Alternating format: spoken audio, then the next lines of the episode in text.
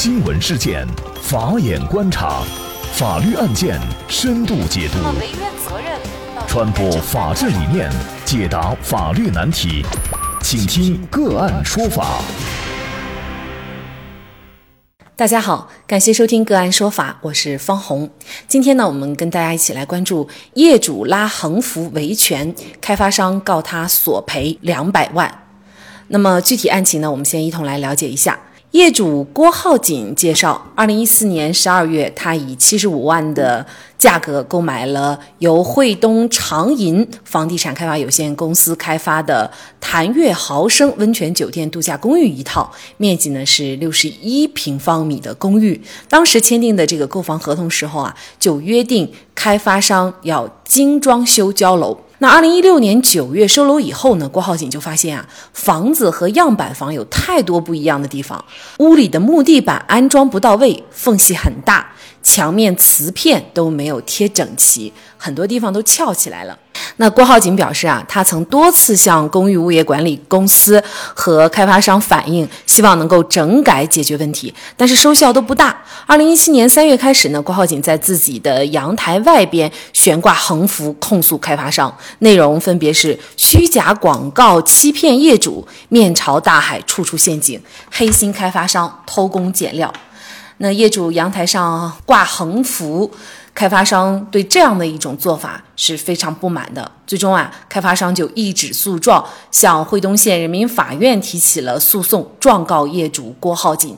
那开发商认为呢，郭浩锦因为合同纠纷，以维权的名义张贴带有侮辱性以及不实信息的横幅，严重影响了长银公司的品牌形象，对长银公司正常的经营以及售房秩序造成了破坏，要求郭浩锦不仅要赔礼道歉，还要赔偿由于悬挂。横幅导致减少的销售成交额一百五十万，以及名誉损失五十万元。那么，在对开发商交付的房屋不满的时候，那么业主如何维权才能达到最好的这个利益最大化？那么，另外呢，作为开发商，他是否可以追究业主挂横幅的相关的责任？那么，就着相关一系列的法律问题，今天呢，我们就邀请云南同润律师事务所执行主任熊瑶律师和我们一起来聊一下。熊律师，你好。您好。感谢熊律师。那么这个案件的焦点哈，就是这个业主郭浩锦他是否侵害了开发商的名誉权？因为这个名誉权的问题呢，开发商跟他索要了二百万，这已经是足足超过了他购买房子的价格了啊！如果业主要承担这么大的责任，那么他就得不偿失了。是否侵犯名誉权，咱们怎么来判断呢？那其实我们那个民法总则上对侵犯名誉权呢，这个有个非常明确的规定：以书面、口头等形式宣扬他人的隐私，或者是捏造事实、公然丑化他人人格；还有一种就是用侮辱、诽谤等方式损害他人的名誉。注意，要造成一定的影响力，那么这种行为。应当认定为侵害公民名誉权的行为。那么我们在这儿呢，就要看这个具体的案子。这郭浩锦在案子当中到底做了什么？他是否符合民法总则上所说的行为？那如果他确有这样的一个行为，而且也给这家公司带来了不利的实质性的影响，那么他的这个侵害名誉权应该是成立的。那么从法院后面判决的结果来看呢，确实。它也是成立的，可能大家就有一些疑问了，因为我们在很多情况下看到一些业主还有被拆迁户维权，那么可能都会采取这种打横幅、拉标语的行为哈来维权。那么这些维权从法律上来说，是不是？都存在着一些风险呢。我们很多人可能觉得这种方式维权，呃，甚至会觉得比走这个正常的法律途径更有效哈。那您怎么看呢？嗯，那么维权没有问题，在这儿呢，其实它是一种，一个是表达自己的意思，另外呢，它是要对这个房屋的质量进行一种公开的批评或者评论啊，这个没有问题。但是呢，你在这个过程当中，你到底是呃使用了什么样的语言？你有没有捏造事实？你有没有歪曲事实？那么是否符合？比如说，你有没有一些侮辱和诽谤的方式？我们来看哈，它这个横幅上的内容是虚假广告欺骗业主，面朝大海，处处陷阱，还有就是黑心开发商偷工减料。那么这些内容，它都是有一个对房产商有一个实质性的评价。比如虚假广告，那么是否是虚假广告，不是他说了算，那么需要一个客观的标准。比如说，法院通过通过证据，通过了解开发商在这个广告当中。在宣传自己的房屋精装房的过程当中，到底有没有虚假，跟实际到底相不相符？这个是需要双方都提供证据才能证明的，而不是你单方表达你自己的意见，哈，呃，这样一家之言可以判定的。所以呢，最后法院也是通过审慎的对这个行为双方来举证，来看你是否呃确实达到了一个捏造的事实、歪曲了真相这样一个情形，哈，而且是不是真的给人家。导致了一些损失、不良的影响，最后再来确定是否侵害名誉权。那么他遇到的这个问题就是交付的精装房，它质量出现了各种问题，他觉得不满。那么结合到他打的这个标语，您觉得他是捏造了事实，还是形成了一些虚假的一些信息呢？在我们实践当中，呃，是这么做的。比如说业主，你确实觉得当初你的看到的宣传和最后实际交房有差距，那么。呃，我们可以依据你们之间的，比如说商品房的买卖合同，或者是产品质量的一个合同，或者是当初他宣传确实有非常明确的样板房，呃，我要用什么样材料，我要用哪个规格，是否双方做过明确的约定？如果是做过，最后是一个什么结果，可以来对比，对吧？同时，你觉得他质量有问题，可以请相关部门进行质量的鉴定。那通过这样的一个客观的方式来评估他是否真的做了虚假广告，或者是否偷工减料。那不能说我自己进去看一圈儿，我感觉到嗯这儿不不符合我的要求，那儿不符合我的要求，因为这个都非常主观。你要有一个客观的标准，要有第三方的鉴定、评判，是吧？嗯，还有前后那个的一个对比，啊，这样才能真正确定它是否是虚假广告，是否是偷工减料。嗯，如果它不是，那么你这个肯定你的内容是有问题的，而且你是用了一种很公开的方式，你是在小区里面张贴，那么过往的行人都能看见，肯定会对这家企业的销售声誉带来影响，这个是不言而喻的。嗯，那我们来看法院对这个案件最终的一个认定啊。惠东县人民法院审理以后认为呢，作为名誉权纠纷这个案件的争议焦点是郭浩锦是否侵害了开发商的名誉权。那么最终法院判决呢，郭浩锦要向这个开发商。的这个酒店公寓张贴道歉信，公开向开发商赔礼道歉。那么对于二百万的这样的一个经济赔偿，那么法院是认为啊，由于提交的证据不足以证明他的损失数额，所以呢，法院不支持这样的一个索赔请求，因为这个购房合同。通常都是格式合同，而且基本上它对于交付的这个装修的标准啊，什么样的地板，那么什么样的洗手间，其实它是根本没有明确的约定的。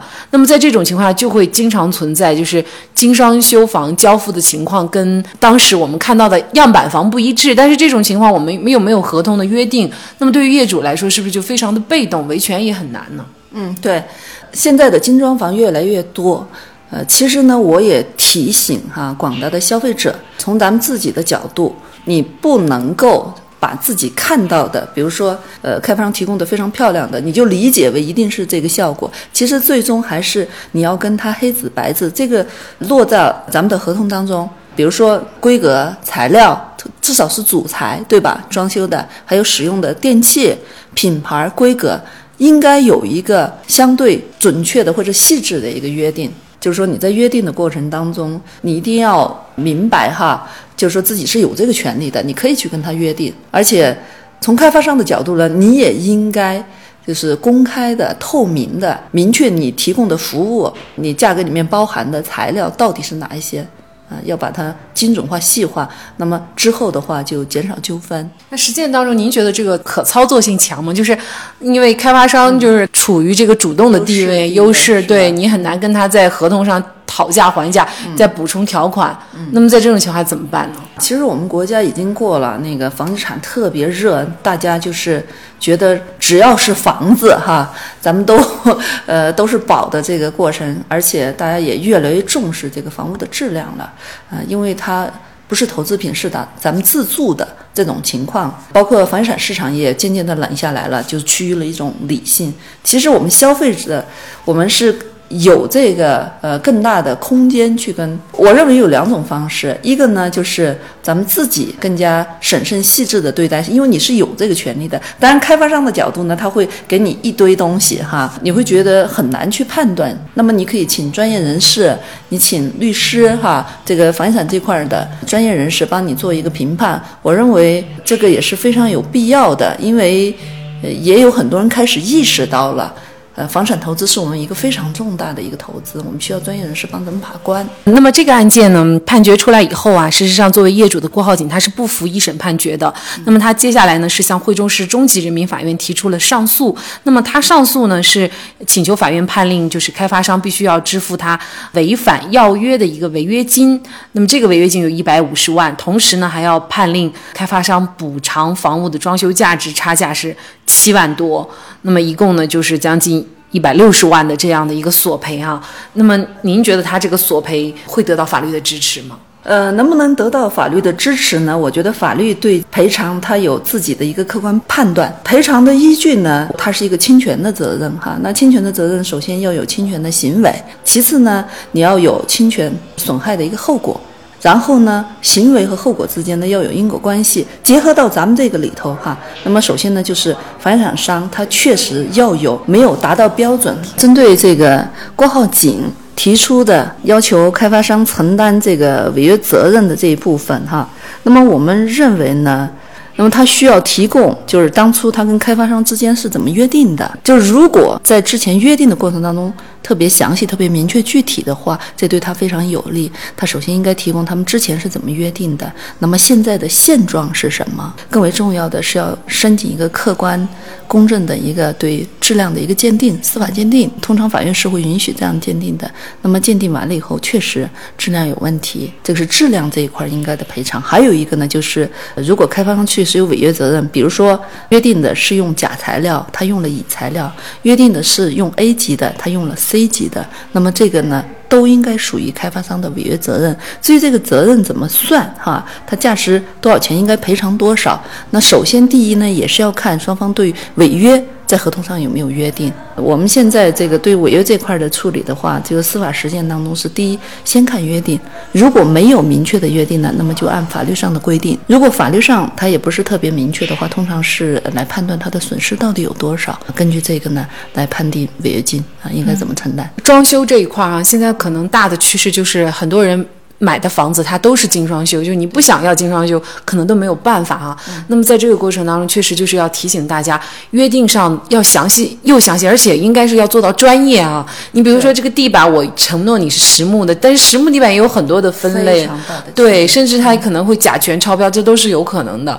每一个装修的角落都会有文章可做啊，因为如果开发商从节约成本的角度来考虑的话。对，是这样的，因为装修是一个非常工序很复杂，而且用料也很复杂的一个环节。作为那个开发商自身呢，我觉得就是为了维护自身的良好的声誉啊，他也应该把这些约定的更加明确。因为消费者越来越专业了，因为吃亏吃的多了嘛哈，而且每家人都装过房子，那么他本身也会呃对这个有更加有意识去判断。嗯，你的约定怎么样才是对消费者更加负责的？如果你的约定的负责本身也会增加你这个销售过程当中双方的一个信任度，嗯，我我觉得应该对开发商是加分的。我认为如果双方哈都能够共同的朝中间去走，我相信的话这一块的纠纷呢会。逐渐的会更少一些。嗯，另外可能大家也非常关心这个开发商违约的一个成本问题哈。比如说他一旦出现了在装修上不符合约定的情况，那么呃消费者是只能呃主张损失，还是可以主张比如说更多的这样的一个经济上的赔偿？这个呢也是要看双方的约定。呃，咱们在签订合同的时候啊，就一定要。去注意，因为开发商给的都是格式合同，对违约金这块儿的话，呃，他是肯定是对他有利的。但我们是可以主张的，其实是一种博弈，就是说，如果他房子好卖。咱没得挑，是吧？如果他房子它本身就是在一个就是相对平稳一个理性的状态，其实我们消费者是有更多的权利去跟他博弈的，而且这个博弈是完全可以的，只要咱们呃真正了解我有这个权利，我明白，嗯，他也是会让步的，嗯。嗯，所以我们购房者就是应该注意，无论是再天花乱坠的宣传页，还是。